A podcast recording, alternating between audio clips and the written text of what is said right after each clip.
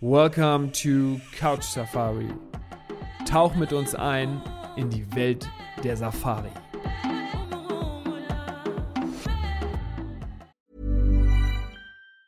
Hey, it's Ryan Reynolds, and I'm here with Keith, co star of my upcoming film, If, only in theaters, May 17th. Do you want to tell people the big news?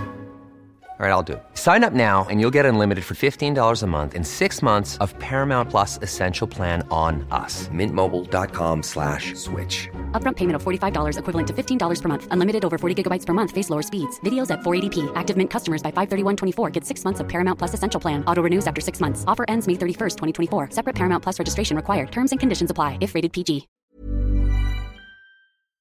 Hallo und herzlich willkommen, liebe Hörer von Couch Safari. Hier sind wir wieder mit einer neuen Folge. Wie letzte Woche schon gesagt, wollten wir diesmal gerne über die Wüstenregion in Afrika sprechen. Hi Fossi, du bist wieder an meiner Seite. Wie geht's dir? Ja, gut, danke, äh, Paddy. Ähm, äh, sagen wir so, ich habe äh, letzte Nacht nicht so gut geschlafen, äh, wenn es dich interessiert. Ähm, wir haben ja zwei kleine Kinder und äh, die viele Zuhörer wissen das wahrscheinlich, aber wenn Kinder mal krank sind und Fieber haben, dann sind die Nächte nicht so äh, genial. Und es hat mich doch dann echt daran erinnert, ähm, wenn man so in, in den Zelten und äh, Chalets in Afrika liegt und so schlaflose Nächte hat, weil ein Löwenrudel drumherum liegt und die ganze Nacht brüllt. Und da habe ich gedacht, hm, wenn man am nächsten Morgen aufwacht, ist man trotzdem äh, erfrischt, weil man will auf Safari gehen. Ich muss ganz ehrlich sagen, heute Morgen bin ich aufgewacht und war nicht erfrischt. das darf ich mal sagen. Vergleichst du deine Kinder mit dem Löwenrudel? ja, genau. Ja, ja, ja. also ist, die Intensität ist manchmal ähnlich. Machen die auch die ähnliche Geräusche? Ja, ja, nicht ganz. Aber doch, die Tochter lernt schon. Die Tochter lernt natürlich schon fleißig, äh, was so alles wie klingt. Aber na, das so Ja. nebenher. Lern von dem Besten. Wir wissen das ja, dass du ja soundtechnisch sehr, sehr gut aufgestellt bist. Ja. So, genau. Also, kommen wir zu dem ähm, Thema Wüstenregionen in Afrika. Ich finde es ein super spannendes Thema, weil ähm, wir haben in unseren letzten Podcast-Folgen immer wieder mitbekommen, dass in Wüsten immer irgendwie was Besonderes ist. Und ähm, sagen wir mal, Tier, Tiere sind größer oder es gibt nur besondere Tiere, die es woanders nicht gibt. Du kannst da gleich noch viel, viel, viel mehr dazu sagen. Aber ich würde gerne deswegen sehr, sehr gerne über Wüstenregionen mit dir sprechen, weil wenn man über Afrika nachdenkt, dann hat man meistens so die Savanne und den Busch im Kopf und ähm, dann auch gerne auch so ein paar Wasserregionen. Aber Wüste, ja, weiß ich nicht, habe ich dann nicht immer sofort an erster Stelle stehen. Und deswegen dachte ich mir, reden wir heute mal darüber. Und meine erste Frage an dich, Fossi, ist, was sind und wo sind denn die bekanntesten Wüstenregionen so in Afrika? Ähm, ja, erstmal stimme ich total überein, Paddy, dass das äh, ganz, ganz interessante G Gebiete sind. Wie du sagst, die, die meisten haben ja die, die typische Savanne im Kopf und der Kilimanjaro dahinter und die Giraffe und so, so typische Akazienlandschaften. So. Genau. Ähm, äh, und äh, genau wie du gesagt hast. Und ähm, Wüste kommt, äh, kommt an mich so in den Kopf. Da, dazu muss ich direkt mal sagen, Paddy, dass ähm, natürlich Safari in der Wüste ähm, nicht nicht unbedingt natürlich bedeutet, dass man jetzt nur über, äh, ich sag mal, über Dünen fährt, sondern einfach, es gibt natürlich auch so, äh, ich sag mal, so aride, trockene Wüstenlandschaften, wo aber trotzdem noch Gras und, ich sag mal, so kleine Büsche stehen. Aber es gilt trotzdem als, als Wüstenlandschaft. Dazu, dazu gehört zum Beispiel die Kalahari, das dazu. Und da kommen wir jetzt schon, schon zum Punkt. Und zwar, wenn wir von den, ich sag mal, von den guten Safari-Gebieten reden, die Wüsten, die eine Wüste ist oder wüstenartig, ist es die, ähm, die Kalahari ähm, und die Namib-Wüste in, in Namibia. Die Sahara braucht man hier, ah, darf man nicht vergessen, aber Sahara fällt nicht unbedingt in, in die Safari-Länder so oder so. Ähm, Da gibt es natürlich auch ein paar interessante Tiere, interessante Gazellen und, und den Fennec, den Wüstenfuchs und noch viele andere Tiere. Aber ähm, naja, ich habe jetzt noch nicht so viele Leute gehört, die gesagt haben, ich, fahre, ich fliege nach Tunesien oder nach Marokko für eine Safari. Die typische Safari, die findet natürlich eher im südlichen Afrika statt oder östlichen. Von daher reden wir hier eigentlich nur von der Kalahari und der Namib-Wüste. Okay, und wo, wohin muss ich da am besten hinreisen, damit ich diese besuchen kann? Ähm, die Kalahari ist im Prinzip, die Zentral-Kalahari ist in, ist in Botswana, aber die, die, die, die, die Kalahari Sands, die, das Wüstengebiet, zieht sich im Prinzip ein bisschen nach Namibia rein, äh, viel in Botswana und bis nach Südafrika. Das ist so die, ähm, die, die, das, die, die, das Kerngebiet. Äh, insofern äh, müsste man dahin. Ähm, und für die Namib-Wüste, ähm, auch wenn sie sich bis nach Südafrika reinstreckt und sogar bis nach Angola, ist Namibia eindeutig das, das beste und einfachste Land, die Namib-Wüste und, und deren Bewohner ähm, am besten zu, zu sehen, ja. Ja, habe ich auch selber schon gemacht und kann ich absolut bestätigen. Ähm, aber nochmal ganz kurz zu, der, zu dem, ähm, oder was, was ich mir auch mal gefragt habe, wenn ich jetzt Interesse habe, in so eine, in so eine Region zu reisen, ähm, möchte ich ja mir dann auch wieder am besten ein Camp buchen vor Ort. Und ist das eigentlich ähnlich so wie auch ähm, in allen anderen Gebieten, dass dann in der, in der Camp-Vielfalt und in der Masse das genauso doll dargestellt ist? Oder ist es, ist es durch irgendwelchen, irgendwelche Gründe vielleicht so, dass es nicht so viele Camps zum Beispiel gibt und nicht so viele Unterkünfte gibt? Ein bisschen beschränkter ähm, ist? Es ist, es ist ein bisschen beschränkter, das stimmt schon. Also zum Beispiel im, im, in Südafrika und Botswana, also die Kalahari, da ist ähm, viel, ähm, viel durch ähm, Selbstfahrer auch möglich. Das heißt, es gibt einige Camps, die man selber befahren kann und selber dann auch sich bekochen kann und so. Das ist dann wieder für die etwas wildere Tour. Aber ja. die, die Camps, von denen wir ja meistens reden, wo man, ähm, ich sag mal, bekocht wird und kriegt eine Safari, sind auf jeden Fall weniger in Anzahl, weil zumeist nicht unbedingt, das hat nichts damit zu tun, wie schön es ist oder wie viele Tiere man sehen kann, sondern weil zumeist so gerade, wenn man jetzt auch gerade von den beiden Wüsten spricht, in der Kalahari weiß ich es besonders gut, ähm, weil ich dort auch schon ein paar Mal war, dass nicht alle Gegenden sind von der Vielfalt gleich gut. Das heißt, man hat bestimmte Gegenden, wo vielleicht ein paar Wasserlöcher sind oder vielleicht sogar ein paar künstliche Wasserlöcher. Das heißt, oder, oder Flussbetten, wo, äh, wo einfach noch ein bisschen grüner das Gras ist und so. Das heißt, anstatt jetzt, ich sag mal, einen Camp hinzubauen, mitten irgendwo in die Landschaft, wo aber kaum noch Wasser ist, da laufen auch immer noch interessanterweise ein paar Tiere rum. Aber dann will man natürlich dahin, wo dann wirklich sich die Tiere sammeln. Und das ist dann zumeist da, wo ein bisschen Wasser ist ähm, oder ein bisschen Gras oder ein bisschen Nahrung. Und insofern ähm, sind dann dementsprechend auch die Anzahl der Camps und Lodges äh, limitierter, weil ja, weil es einfach nicht, weil man nicht überall einen Camp hinbauen kann und überall ist es gleich gut. Stelle ich mir für die Camps auch organisatorischer echt nochmal ähm, fast schwieriger vor als, als in der Busch-Region, obwohl es vielleicht sogar Quatsch ist, jetzt der Gedanke. Aber dieses, dieses Organisieren ähm, und Bereitstellen für, für die Gäste, dass ähm, da alles auch vorhanden ist. Ich meine, es fängt ja bei Strom an, ne? Also, das, ich weiß ja. nicht, wie, wie, wie, ist das so? Mit Strom ist das sehr viel mit Solar und ja. Ähm, überhaupt so die ganzen, kriegt man, kriegt man auch Essen und zu trinken genau das gleiche wie sonst überall bei, bei Safari-Buchungen? Ja, ja, absolut. Also das ist eigentlich, äh, äh, muss ich sagen, es gibt so viele abgelegene Gebiete in Afrika, die man als Gast besuchen kann, wo Lodges und Camps stehen, wo man noch, ich sag mal, ein kaltes äh, Bier bekommt und ähm, Gutes zu essen. Und ähm, da sind die Wüstenregionen nicht unbedingt einzigartig, in dass sie jetzt extrem weit weg sind. Das ist, ähm, ja, ich habe selber auch in, in, in Camps gearbeitet, die weit weg sind und da muss dann ein Truck aus Lusaka kommen und tausende Kilometer fahren, bis er ankommt. Also das sind schon, ähm, die sind nicht unbedingt immer weiter weg von der nächsten Quelle des, des ich sag mal, Hühnchens und des Biers. Ähm, mhm. Aber wie du sagst, wie bei anderen Camps auch, ist es dann ähm, meistens solarbetrieben. Ähm, es gibt ganz wenige Camps, auch die einen Generator haben, aber das äh, geht eigentlich immer mehr Richtung Solar ähm, zum Großteil. Und ähm, ja, äh, ja, man kriegt den, den, den, gleichen Service. Also es ist wirklich, äh, es, ja, es ist, es ist fantastisch. Es ist äh, einzigartig, absolut einzigartig. Habe ich schon mehrmals gesagt, aber es ist, ähm, ich kann es jedem empfehlen. Und wie ist das, wie ist das von den Temperaturen her? Gibt es da Schwankungen? Ähm, sag mal, gibt es da auch eine Regenzeit in Anführungszeichen? Oder ist es, wie man sich das jetzt immer ganz platt vorstellt, Wüstenregion, zack, immer warm? Ähm, Und trocken? Nein.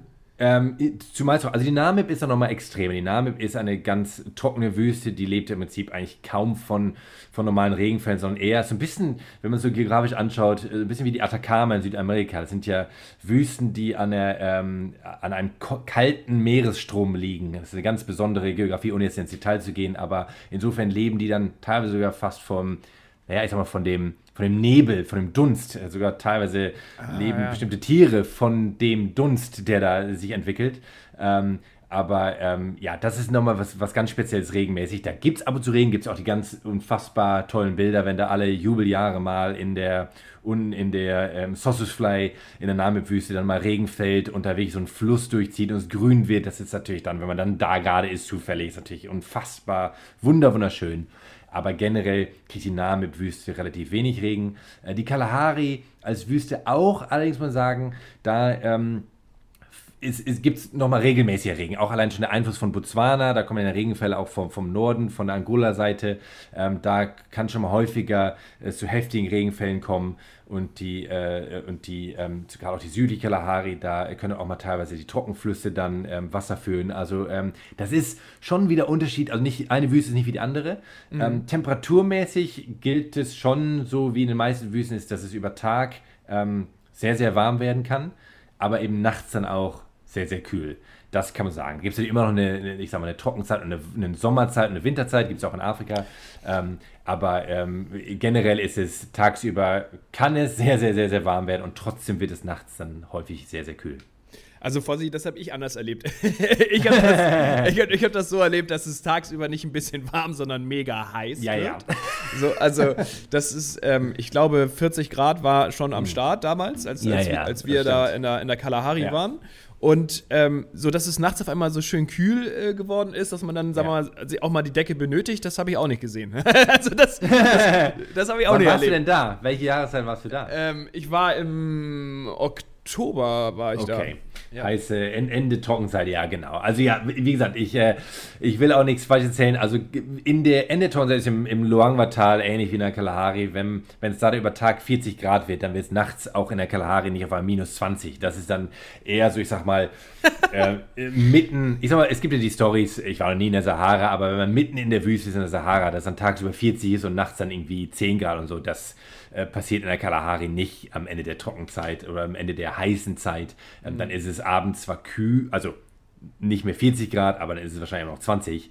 Ähm, das kann passieren. Aber so, ich sag mal, in den Monaten Juni, Juli, August, so in dem, in dem, in der, im Build-up zu der, zu der heißen Zeit, da ist es dann mittags äh, teilweise einfach schön warm, ich sag mal 30, 35 und dann kann aber eben abends auch nochmal auf 10, 15 Grad runterfallen und das ja. fühlt sich dann eben sehr, sehr kühl an. Aber es ist kein, ja, es ist nicht, dass man in der Kalahari morgens aufwacht und es ist minus 5 Grad. Ähm, das ist unwahrscheinlich. Gut, das habe ich jetzt auch nicht gedacht. aber aber ich, ich wollte es nur noch mal so ein bisschen, also als, als, wir, als wir da waren, war es grundsätzlich ähm, heiß und ähm, auch nachts, aber man also irgendwann gewöhnt man sich natürlich auch daran. Ähm, okay, Fonsi, was mich jetzt nochmal interessieren würde, wäre zum Beispiel in Namibia, ähm, wie groß diese Wüstenregion ist und, und was dazugehört. Du hast jetzt einmal ähm, von Sossus Flay äh, gesprochen, das ist für mich ein ganz besonderer Ort, als wir in Namibia waren. Wunderschön, gibt es auch schöne Unterkünfte, war echt beeindruckend. Gibt es ja auch ein paar ähm, Sachen, die man noch so erleben kann, zum Beispiel wie ähm, diese Big Daddy Düne, die in, in Dead Flay steht. Das ist übrigens mhm. da, wo auch ähm, Mad Max, der Film, gedreht wurde, zum Beispiel. Okay. Eine kleine okay. Anekdote an der Seite. Äh, wusstest du das etwa nicht? nee. ähm, nicht gesehen, den Film. Genau. Und deswegen wollte ich dich nochmal fragen, den Unterschied zwischen Sand- und Steinwüste. Der ist ja dann auch nochmal in Namibia relativ äh, prägnant. Absolut. Die, ähm, ich meine, Namib äh, Namibia ist im Prinzip äh, ein sehr, äh, naja, wüstenartiges Land, weil, wenn man sich vorstellt, wenn man von Windhoek jetzt selber losfährt und fährt da runter Richtung Sossus Fly, wie du es gerade schon quasi gesagt hast, da gibt es verschiedene, verschiedene Levels quasi an Wüste. Man kommt dann über so verschiedene Pässe, dann ist es so Steinwüste, da sind auch schon die ersten Lodges. Ähm, manche für Selbstfahrer, manche All-Inclusive, manche alles. Hat ja Namibia ist ja sehr gut equipped für, für den Tourismus. Ähm, ja. Und dann fährt man weiter, man sieht dann schon, ich sag mal, die ersten roten Sanddünen. Aber das ganze Gebiet gilt ja als eine aride Wüstenlandschaft. Und deswegen ist dann der Unterschied zwischen Sandwüste, wo man dann am Ende wirklich auf der roten Düne steht und ich sag mal, sieht nur noch Sand. Ähm, und äh, vielleicht, wenn man Glück hat, noch ein paar Oryx oder Gemsböcke, wie sie heißen. Ähm, mhm. Aber vorher durch diese Steinwüste und, und diesen Naukluftpark und so, das ist alles schon ein wüstenartiges Gebiet, weil es eben, naja, kaum Bäume gibt und es ist eben sehr, sehr, sehr trocken. Ähm, übrigens, ähm, wie groß das ganze Gebiet ist, oh, da müsste ich jetzt müsste ich lügen, aber die, wenn man sich schon mal anschaut, wie lange sich die Name zieht, die, die zieht sich im Prinzip die ganze Küste lang. Ich glaube, es sind so knapp, lass mich nicht lügen, aber so knapp 2000 Kilometer, wenn ich die ganze Küste da anschaue, bis Angola rein, bis nach Südafrika. Und dann geht es noch ein bisschen nach, ins Inland auch rein. Das geht da oben bis ins Damara-Land, wo wir ja schon mal, wo wir später mal drüber sprechen, wo auch die Wüsten nah sind. Das sind ja alles Wüstenregionen, die dann auch ein bisschen in Steinwüste übergehen. Und das ist ja dann ein Riesengebiet an arider Wüstenlandschaft. Mal mehr Sand, mal mehr Stein. Aber ähm, ja, unglaublich, unglaublich riesig. Mega. Und wo du es gerade sagst, der, Mar der Maraland war ja, ähm, es hat ja auch seine Besonderheiten, ne? Also das ist dann auch nochmal ja. wieder extra zu sehen. Das ist ja auch ein absoluter Hotspot dann für, ja. für eine Reise. Das ist für mich eigentlich, also wie gesagt, man kann, kann ja immer, ist immer schwer zu vergleichen, weil alles seine Schönheit hat, egal wie. Aber wenn ich mir jetzt, wenn man sich jetzt vorstellt, man steht auf der Düne, ähm, mittlerweile darf man, glaube ich, auf die Dünen in der Name. Ich, ich glaube, vor vielen Jahren durfte man es noch nicht, oder bestimmte Dünen sollte man nicht drauf, egal, aber ich sage mal, man steht auf einer schönen, dieser roten Düne und schaut über das Land und hat vielleicht schon ein paar Springböcke gesehen und äh, äh, ein paar Oryx und ein paar Strauße und so. Und das ist einfach diese unfassbare, ist eine der ältesten Wüsten auch. Das ist ja einfach äh, so viel Geschichte und so viel Beauty in der Landschaft, ist unglaublich. Und jetzt gehe ich da, ich sag mal, 1000 Kilometer nördlich und, oder ein bisschen mehr noch. Und dann kommt das Damaraland, was jetzt eher diese Steinwüste ist und auch für die Pflanzen eher so, ähm, ich glaube, Euphobien heißen sie, wo auch eine ganz, ganz interessante äh, Gegend. Und dort gibt es halt eben zum Beispiel auch das Wüstennashorn. Und für mich ist eine der spannendsten Gegenden, weil man hat dort, ähm, ich sag mal, ich will nicht sagen, noch mehr das Safari-Gefühl, aber wenn es sozusagen die Name Wüste im Süden, im Sossusfly rum ist sehr, sagen wir es einfach nur, aus meiner Sicht wunderschön. Da sind ein paar Tiere und ist klasse, aber es ist so, ich sag mal, per se Safari. Ähm, ist nicht so wild, ne? Ist, ist nicht ja, so wild, ist eher landschaftlich schön, ne? Genau, genau. Es ist wunderschön und die Tiere sind ein Bonus dazu und so, aber man, man will dahin, weil man es einfach sehen will und diese Schönheit der Wüste. Während im Damaraland ist es schon wieder für mich eher Safari. Ich will zu Fuß, das, äh, wir haben mal über die Spitzmann-Nashörner gesprochen, zu Fuß das Tracken. Vielleicht sieht man Wüsten-Nashörner, gibt es auch so äh, wüstenadaptierte Giraffen, ganz speziell. Und das für mich ist schon wieder ein ganz anderer Reiz als ähm, kann man beides miteinander verbinden. Ist zwar weit auseinander weg, aber äh, machen viele und ist eine, ähm, ja, ist in einem Land beides Wüste, aber ganz anders. Sensationell. Das heißt, Namibia ist ja, wenn wir zum Thema Wüstenregionen jetzt so sprechen wollten, ja eigentlich so das Hauptthema, ne? Weil das ist ja, wie du schon gesagt hast, ist ja ganz Namibia fast ähm, ja, ja, ausschließlich aus Wüstenregionen umzingelt. Ja, also im, Prinzip, ich will jetzt nicht lügen, aber ich würde mal fast sagen, dass ein Drittel oder die Hälfte von Namibia ist wahrscheinlich Wüste. Oben gibt es den Etosha Nationalpark, da ist auch so eine Etosha ja. Pfanne drin, das ist wieder Wüste. Aber ja. man, je mehr man Richtung Osten geht, ja gut, aber je, je mehr Richtung Osten geht, dann geht es schon in den Kalahari-Einfluss. Das heißt, es ist wirklich, also müssen wir jetzt nachlesen, wie, wie, wie sehr Namibia von wirklich von Wüste überdeckt ist, aber es ist wirklich, ja, es ist äh, sehr wüstenreich, sagen wir so. Fürs Auge ein absoluter Muss da mal hin, weil ähm, es ist wirklich unglaublich, was man da zu sehen kriegt. Ich, äh, als wir da selber mit einem Auto durchgefahren sind durch Namibia, wir haben jetzt auch nicht alles gesehen, aber wir sind drei Wochen durch Namibia gefahren und es war wirklich so, dass ähm, landschaftlich ist das ganz, hat sich das ganz doll bei mir in, in, in, den Kopf eingebrannt, weil das ist, da haben wir so viel gesehen von Wüstenregionen zu, zu Wasser. Ich meine, du kannst ja nachher auch äh, kommst du ja auch in, in, in eine Wasserregion, also bist ja direkt auch am Atlantik, ne? Stimmt doch, oder? Ja. Ja, genau.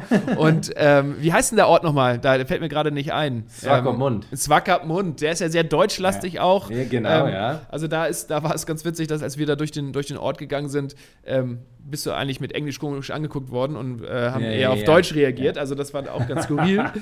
Aber insgesamt super, super sehenswert das ganze Land und vor allem auch selbst zum Durchfahren landschaftlich, wie du schon gesagt hast, gibt es natürlich die ähm, Regionen, die landschaftlich besonders schön sind und wo man vielleicht nicht so viele Tiere sieht und dann ganz besonders dann auch äh, Richtung Etosha Nationalpark, wo man auch wirklich sehr, sehr, sehr viele Tiere sieht. Wo ich jetzt gerne nochmal äh, drauf zurück will, ist auf die Kalahari, weil jetzt haben wir sehr viel über die Namib gesprochen ähm, und über überhaupt Namibia, was es da alles zu sehen gibt. Ähm, Kala die Kalahari, die besuche ich dann am besten auch aus Namibia raus rüberzufahren oder sage ich lieber, okay, ich bin in Botswana unterwegs, so haben wir das damals gemacht und ähm, gehe da dann weiter zu dem Punkt. Ähm, das, das, es gibt verschiedene Möglichkeiten, das äh, zu machen. Es, es gibt einmal so, ich sag mal, die, ähm, ich sag mal, die etwas luxuriöse Botswana-Variante, dass ähm, einige ähm, ähm, Reisende das dann verbinden mit dem Okavango-Delta, haben wir schon besprochen, dass man dann aus dem Okavango-Delta in die Zentral-Kalahari kommt. Da gibt es ja, ein paar tolle haben wir Camps. Ja. Genau. Das ist dann einfach so, ich sag mal, so eine Reise, die sehr beliebt ist und gut auch funktioniert, logistisch und man sieht in die Zentral-Kalahari. Eine andere Art und Weise ist entweder von Südafrika reinzufahren, da gibt es so den, den, der heißt Kalagadi Transfrontier Park oder in der, äh, richtig ausgesprochen, Kalahadi, glaube ich. Ähm, das, äh, den kann man aus Südafrika erreichen. Das ist im Prinzip in so einem Dreieck, in einem südafrikanischen Dreieck, was dann an Namibia und, und Botswana grenzt. Ähm, und dort kann man von Südafrika rein, natürlich, was in Südafrika ist, aber auch von Namibia. Das habe ich beides auch schon gemacht und ist sehr, sehr äh, leicht zu, zu erreichen, auch von, von Windhoek. Mhm. Ähm, und insofern kann man, geht das beides.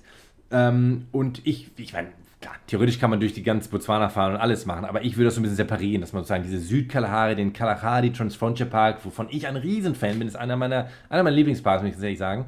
Wieso? Ähm, und dann, ja, es ist schon, erstmal, ich finde diese Wüstenlandschaft sowieso ganz klasse, aber wie ich schon vorhin gesagt habe, gibt es natürlich auch ein äh, bisschen Busch und ein bisschen, also es ist so ein Wüsten-Buschlandschaft, ein bisschen Gras und was ich halt dort ganz fantastisch finde, ist, es ist diese extreme, ich sag mal, ähm, Konzentrierung von, ähm, von Tieren in ein bestimmtes Gebiet. Das heißt, man muss sich vorstellen, es gibt jetzt die ganzen äh, ich sag mal, Dünenlandschaften, wo es in Gras steht, auch der rote Kalahari-Sand überall, da gibt es auch manchmal so Wege, wo man langfahren kann, sieht man relativ wenig Wild.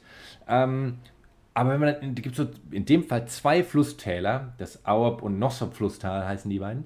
Ähm, und dort stehen auch ähm, ein paar Camps. Äh, sogar kann man selber hinfahren. Es gibt auch wieder ein paar luxuriöse Camps, wo man dann wieder sich einbuchen kann und so. Ähm, gibt es ein paar verschiedene. Und dort ist dann äh, ist einfach ab und zu, wie ich schon gesagt habe, ab und zu fließt sogar dort Wasser in der Regenzeit dort, wenn die Glück haben. Aber es gibt eben auch künstliche Wasserlöcher, was jetzt, um Gottes Willen, jetzt nicht da so vorstellen, dass jetzt solche riesen Seen hingebaut werden, sondern es sind meistens so ganz kleine Windmühlen, die vom Wind angetrieben werden. Und dann ist da so ein kleiner, ich sag mal, äh, dreimal drei Meter in den Boden reingemacht und da ist ein bisschen Wasser. Und wenn man sich vorstellt, logisch, in der Wüste, wo wollen die Tiere hin, wo Wasser ist?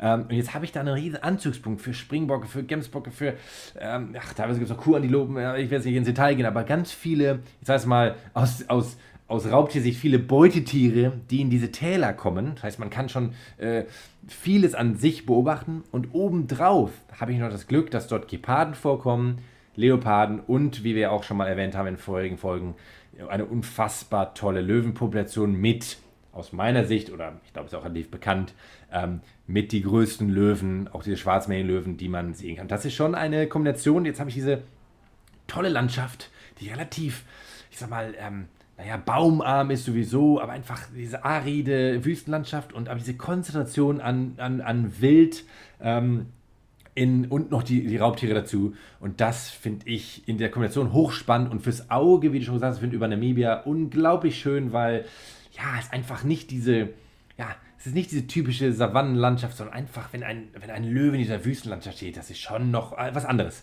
Äh, deswegen, ich bin von der Gegend ein, wie man wahrscheinlich merkt, ein Riesenfan. Ja, merke ich. Äh, ich werde dadurch auch gerade zum Riesenfan, so, so aufbrausend, äh, äh, wie du das erzählst. Es hört sich wirklich super an.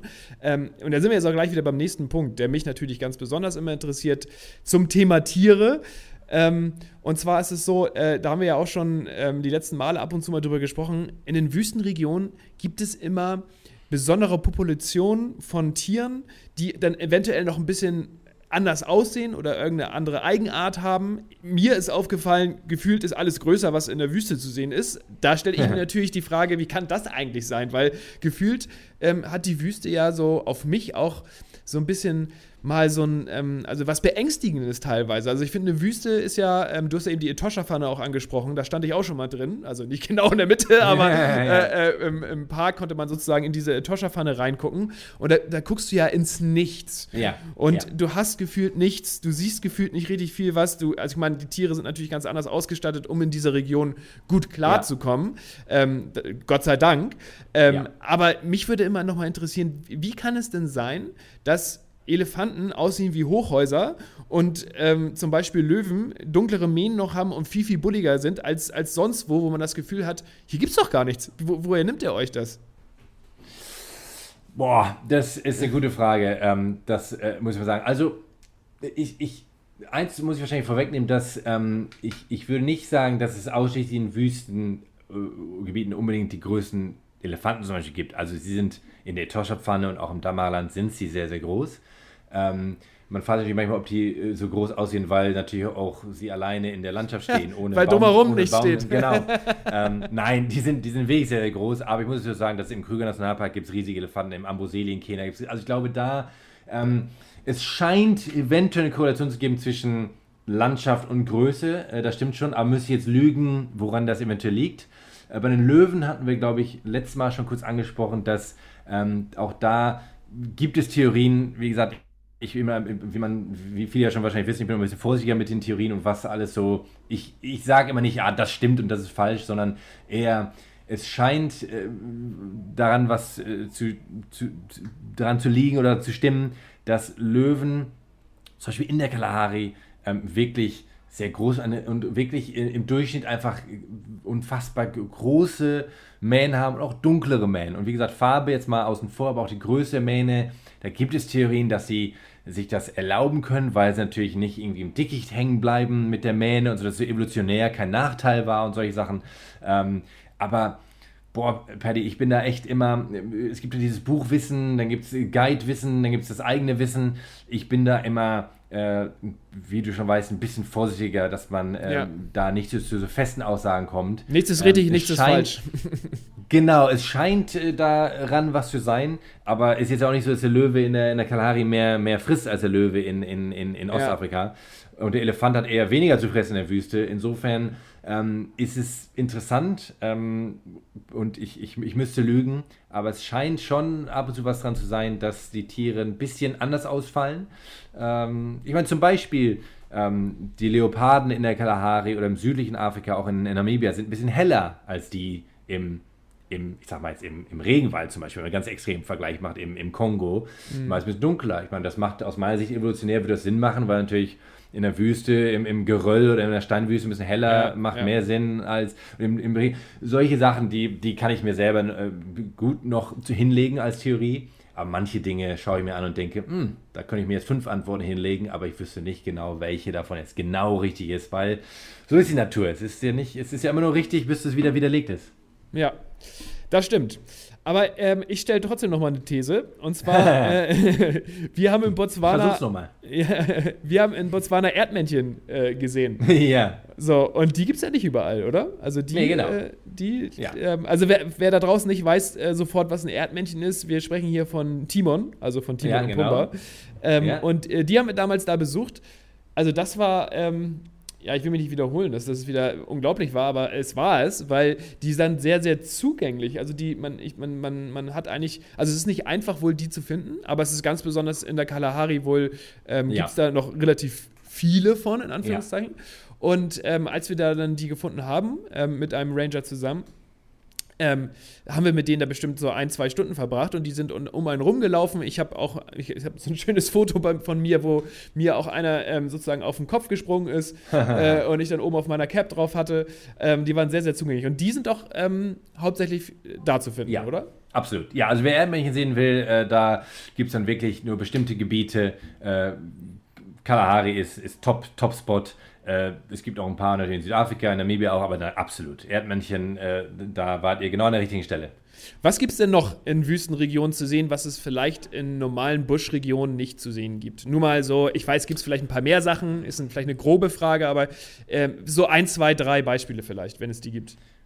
Ja, also ich habe ja schon vorhin die, die Oryx, den Gemsbock erwähnt, den gibt es jetzt nicht nur in der Kahari, gibt es natürlich auch in der Namib und gibt es auch in der Tosche, aber in diesen eben diesen ganz trockenen Gebieten gibt es so äh, adaptierte Antilopen. Äh, der Springbock ist ja im Prinzip das Äquivalente von, von der Thomson-Gazelle in, in Ostafrika. Das sind halt einfach Antilopen-Gazellen, die, ähm, die ähm, ja, länger ohne Wasser auskommen und sich da ein bisschen dran gewöhnt haben.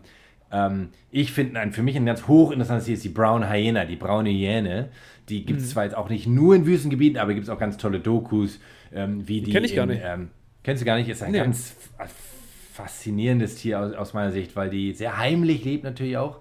Ähm, nicht in Clans, so wie die, wie die Tüpfelhyäne, die, die, ich sag mal, die normale Hyäne, die man sie im Kopf hat, sondern sehr heimlich alleine. Ähm, ich habe sie ein paar Mal sehen dürfen, sehr, äh, naja, auch Nacht und, und, äh, und Zwielicht aktiv. Ähm, ganz selten gibt es mal Sichtungen am Tag, wenn da irgendwo ein Riss ist, dass sie vielleicht da hinkommt.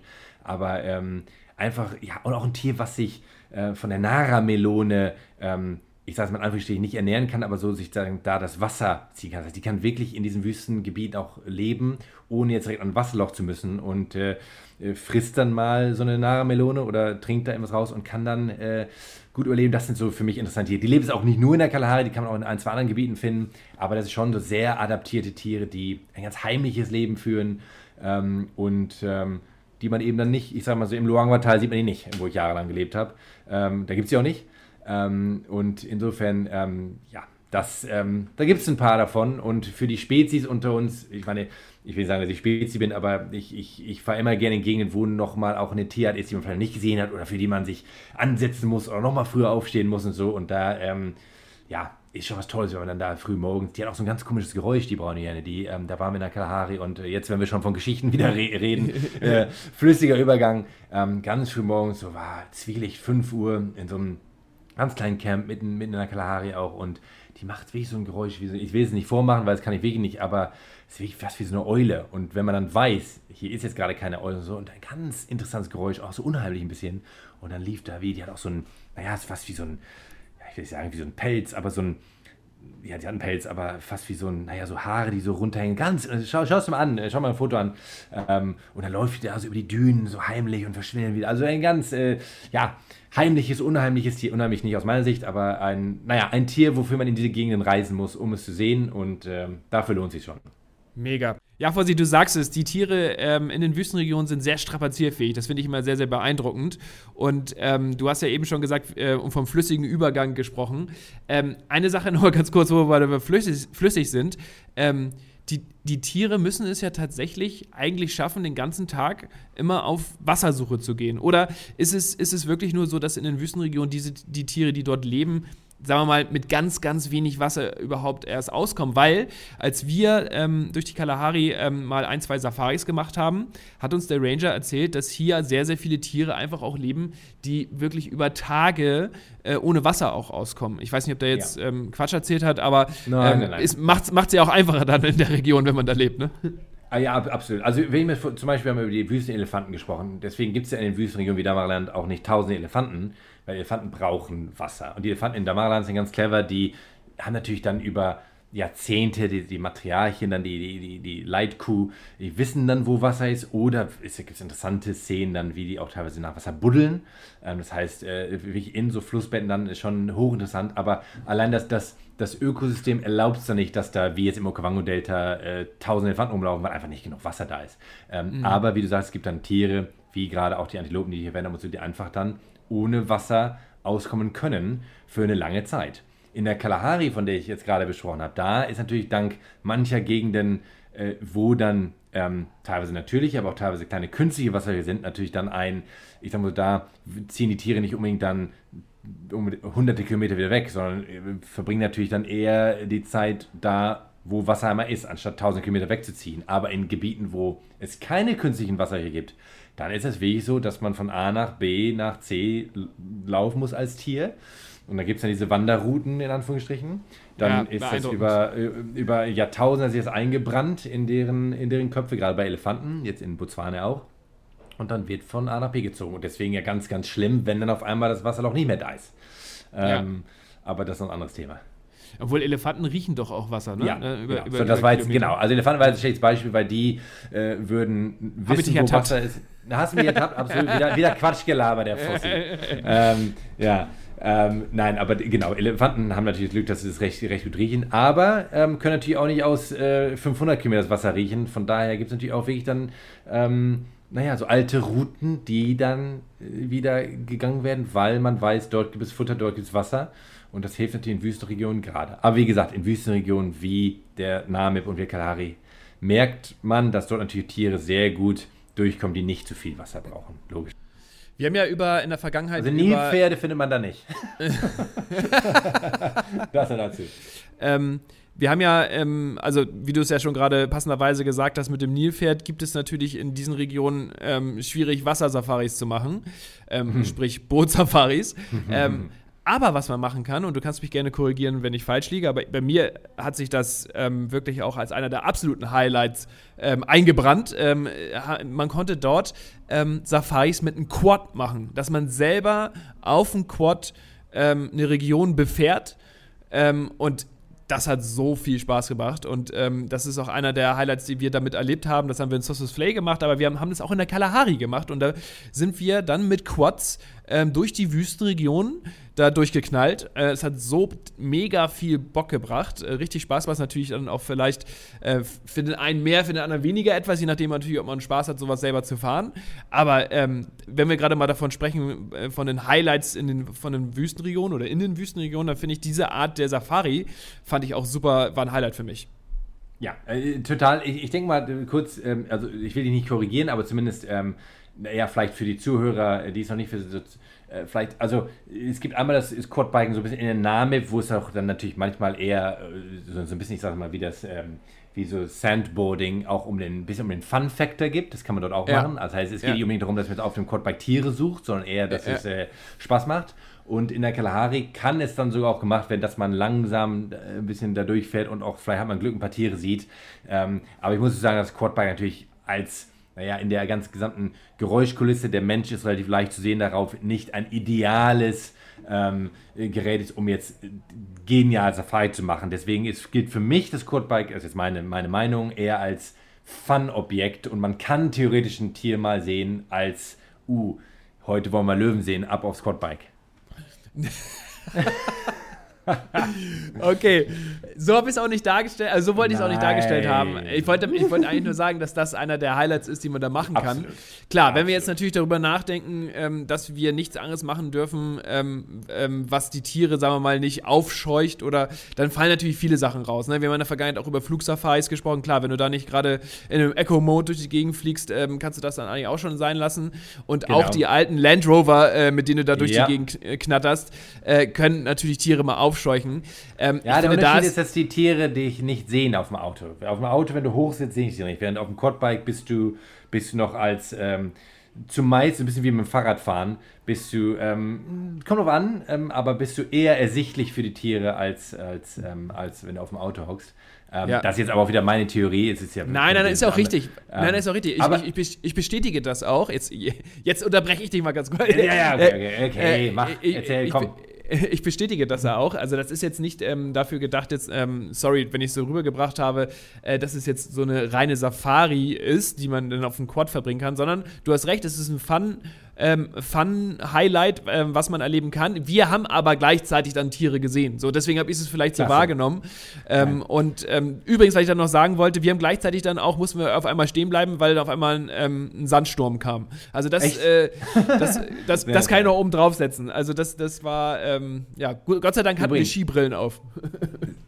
Sehr, sehr gut. Übrigens, wenn wir von Safari-Optionen jetzt reden, jetzt hast du gerade vom, vom Quadbike erzählt und, und der Fun-Sache slash ein bisschen Safari. Ähm, eine aus meiner Sicht fantastische Art und Weise, die Kalahari anders kennenzulernen ist. Das kann man natürlich dann in bestimmten Camps, kann man nicht überall, ähm, mit einem der Original Sun Bushmänner auf einen Walk zu gehen. Das ist jetzt auch nicht die klassische Safari, dass man jetzt wieder irgendwo direkt hingeht und nah an die Löwen rankommt. Es geht eher um das Lernen, wie die aus meiner Sicht mit best angepassten Menschen für ihre Umgebung ähm, wie die die Spuren lesen, wie die, ähm, wie die in dieser Umgebung klarkommen, auch ohne Wasser zu finden. Ähm, es ist unglaublich, wie das, was man da lernen kann. Und das ist natürlich eher so eine Silent Safari. Eher, da geht es nicht um Big Five, um Gottes Willen, sondern eher auch um das kulturelle Interaktion, aber auch zu sehen, wie, was die aus der Wüste rausholen an Wissen und an, es, es ist unglaublich. Also da, da fällt man danach, äh, ich sage es mal, fast tot um und weiß, wie klein man mit Hut ist, was, was wir alles verlernt haben oder vielleicht nie wussten wahrscheinlich, aber ähm, was die San Bush-Leute, Original-Bush-Leute ähm, noch wissen oder immer noch wissen, ist, ist, ist unglaublich. Die San Busher sind original Kalahari. In der, in der Namib gibt es auch, Namib ist schon wieder ein bisschen, ich sag's mal, ein bisschen verschwommen. Da laufen, ich, mittlerweile auch ein paar San rum, aber da gibt es auch dann oben noch die, die Overhimba und die Himba und so. Da wird es ein bisschen, das ist wieder ein anderes Volk. Ähm, aber es ist, ähm, die San Bush-Leute sind aus aus meinem limitierten Wissen sehr ähm, Kalahari ursprünglich. Jetzt kommst du wieder mit dem limitierten Wissen. Weil ja. Trotzdem schleppe ich dich hier durch, durch diese Podcast-Folgen. Ja, ist doch alles okay. Ziehst mich hier durch. Genau. Machst es doch trotzdem ganz gut. Ja, also ähm, sehr, sehr beeindruckend. Nicht nur die Tiere, sondern auch die Menschen, die in diesen Regionen äh, leben, äh, finde ich auch wirklich. Und ähm, ja, jetzt sind wir wieder an den Punkt gekommen. Es heißt wieder ähm, Stories auspacken. Ähm, dazu muss man sagen, ähm, Fossi, es ist jetzt langsam mal an der Zeit, dass du mal eine Story auspackst, die es wirklich in sich hat. Ne? Also, aber, aber ja meine eine, braune Hyäne-Story reicht nicht, oder? Äh, doch, die braune Hyäne-Story war schon ganz gut. Aber okay. damit es nicht wieder eine Klatsche eine. gibt, damit es ja. nicht wieder eine Klatsche gibt, hau mal einen raus. Und zwar, wir sind mitten in der Kalahari, Kalakradi Transfrontier Park im Norden, Grotkold Camp, kann ich jedem nur empfehlen. Ganz, ganz abgelegen. Vier kleine Hütten, ähm, ist auch schon mehrere Jahre her. Und äh, das ist ein Camp, wo man selber hinfahren kann und äh, kann sich selber versorgen. Also man muss es vorher buchen, aber es, es gibt keine Versorgung. Man, man, man, geht dann in eine kleine Hütte rein ähm, und ähm, hatte da keine Feuerstelle und alles sehr, sehr simpel. Jetzt sind wir da und äh, im Busch gibt keine Zäune, gar nichts. Und machen auf unserer kleinen Veranda da, es gibt doch keine Zäune, wie ich das schon, kann, alles nichts, Tiere können überall hin. Und wie schon erwähnt, gibt es ja auch einige Katzen im, ähm, in der Kalahari. Und wir hatten so ein kleines Wasserloch ähm, vor, vor der, ähm, so ein paar hundert Meter vor, der, ähm, vor, vor unserem Chalet. äh, vor dem Zelt hier. Ähm, und wir machen so ah, Barbecue abends, ähm, da haben wir ein bisschen Fleisch drauf. Und man, hat also man ist jetzt ja quasi Camper, also Glamping quasi. Ähm, und auf einmal kommen zwei Leoparden zum, zum Wasserloch. Und natürlich riesen, riesen Stimmung. Es ist auch nicht, wie gesagt, geht nicht darum, dass immer, ist ja nicht der erste Leopard, aber es ist ja, es ist ja die Freude ist ja nie, ist ja nie weg. Es ist, man freut sich immer über jede Sichtung. Zwei Leoparden mitten in dieser Kalahari. Ist auch eine seltene Sichtung der Kalahari, muss man dazu sagen. Ähm, mhm. Und äh, beobachten die jetzt so schon so Zwielicht, wird schon ein bisschen dunkler. Auf einmal entscheiden sich die Leoparden so in unsere Richtung zu laufen. Es ist auch nichts Unübliches, es ist ja mitten im Busch, die laufen hin, wo sie wollen. Die Leoparden kommen, kommen wir näher, kommen wir näher, kommen wir näher. Und ähm, am Ende war es so, ähm, meine Schwester äh, hat sich versteckt im Zelt. Ich war noch draußen ähm, mit, mit Taschenlampe, weil es war ja schon, wird ja ein bisschen dunkler. Und diese beiden Leoparden sind direkt im Prinzip, also ich sag mal, wie fünf Meter an unserer Grillchef war. Es, es, kam so weit, dass selbst ich, wo ich, ich sag, bin eher einer, der sagt, ja, die Tiere wollen ja nichts von uns und laufen immer noch vorbei, wo ich dachte, hm, haben die vielleicht doch das Fleisch auf dem Grill gerochen? Vielleicht äh, hm. muss man, ich habe mich ein bisschen zurückbewegt und habe mir meine Taschenlampe die verfolgt. Dann liefen die aber wirklich ganz gemütlich. Ich glaube, es war ein Mating-Pair, also die kommen sonst selten zusammen, Leoparden, Männchen und Weibchen mhm. zur Paarungszeit. Wir haben die Paarung nicht gesehen, aber das war jetzt mal meine Vermutung. Ähm, und liefen dann direkt an diesem Chalet vorbei, diese beiden Leoparden, seelenruhig und ab in die Wildnis. Und das ist immer so, wie gesagt, ich habe häufig Leoparden gesehen, häufig in verschiedenen Dings, aber solche Momente, wenn man mitten im Niemandsland ist, mitten in dieser wüstenartigen Region, hat da seinen eigenen Grill für sich selber, man hört nur Tiere und alles, und dann passiert so eine Highlight- das ist. Und man ist so nah dran, ohne dass es irgendwie eine Gefahr war. Es wird dann vielleicht mal ein bisschen mulmig und äh, wie gesagt, ich, ich habe jetzt auch primär äh, keine Angst, aber natürlich denkt man, na gut, aber Leopard, Respekt, es wird dunkler und vielleicht so muss man ein bisschen, bisschen, ist man ein bisschen vorsichtiger. Aber am Ende lernt man dann wieder, Moment, die wollten gar nichts von uns, die ziehen ja einfach nur ihre Wege und haben nur Augen für sich selbst. Ähm, und einfach, man war einfach nur Beobachter mal wieder und das, ja, ist ja, äh, das ist meine Story. Jetzt schau mal, wie, was du jetzt hier auf Lager hast. Aber Fossi, ich finde, weißt du, ich, ich, ich muss jetzt mal doch für dich eine Lanze brechen. Deine Stories sind doch immer auch, doch auch sehr, sehr gut. Also sie kommen wirklich nah ran an meine Stories. Erzähl ähm, doch noch mal so eine langweilige Quadbike-Story, damit ich auch mal gewinnen kann. ja, nee, äh, ich habe schon gemerkt, dass du da nicht so begeistert von warst. Ähm, deswegen ähm, muss ich mir auch überlegen, ob ich jetzt absichtlich mal äh, etwas anderes erzähle. Also ich habe in der Wüstenregion, äh, habe ich schon einiges erlebt, muss ich ganz ehrlich sagen. Ich muss ganz kurz über nachdenken, was ich jetzt auch erzähle, weil ähm, ich habe hier schon ähm, auch, sagen wir mal, verschiedene Arten äh, von, von ähm, besonderen Stories mitbekommen. Und zwar unter anderem die Anreise war für mich und meine Frau damals schon wirklich unglaublich, weil wir in einem Zweisitzer-Flugzeug, glaube ich, oder Dreisitzer-Flugzeug vielmehr, für uns Zweisitzer, ähm, erstmal in die Kalahari fliegen mussten und es war so heiß, gab keine Klimaanlage. Meiner Frau wurde mega schlecht. Also als wir ankamen, war, war der erste Eindruck, Kalahari-Wüste, ganz ehrlich, kannst du auch lassen. So, das war so der erste Eindruck. Aber jetzt komme ich zum Punkt.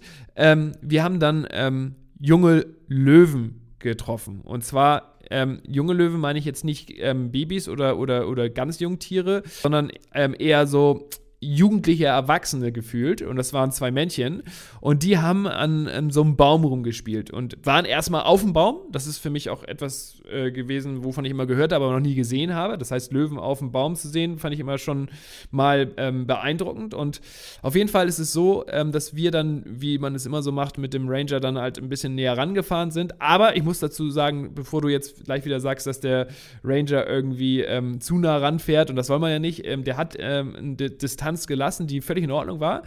Nur die Löwen haben sich anders verhalten als das, was wir sonst auf ähm, Safaris kennengelernt hatten.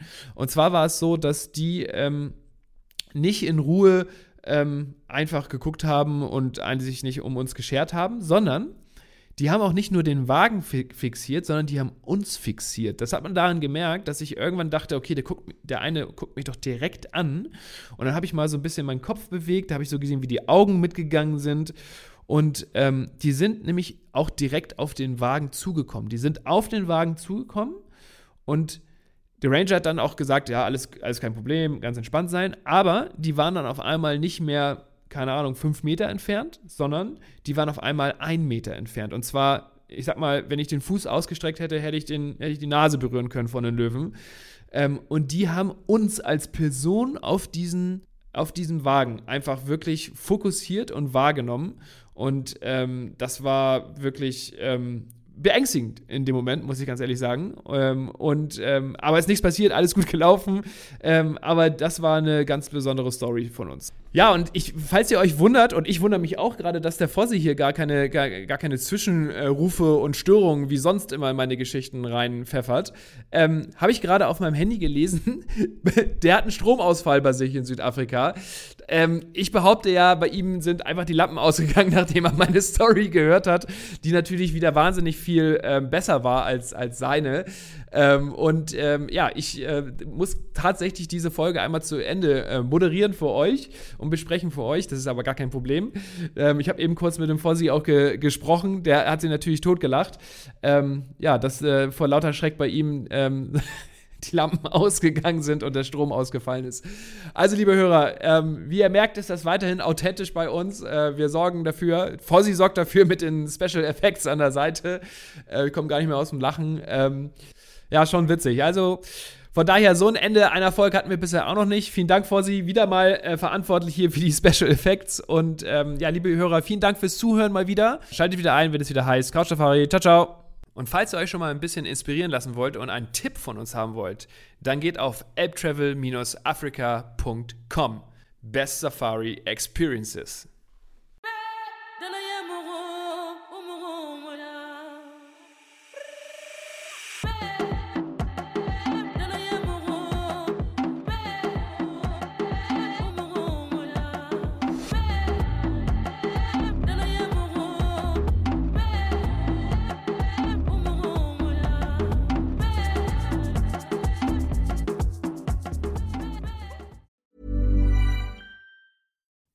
When you make decisions for your company, you look for the no brainers. And if you have a lot of mailing to do, stamps.com is the ultimate no brainer. It streamlines your processes to make your business more efficient, which makes you less busy.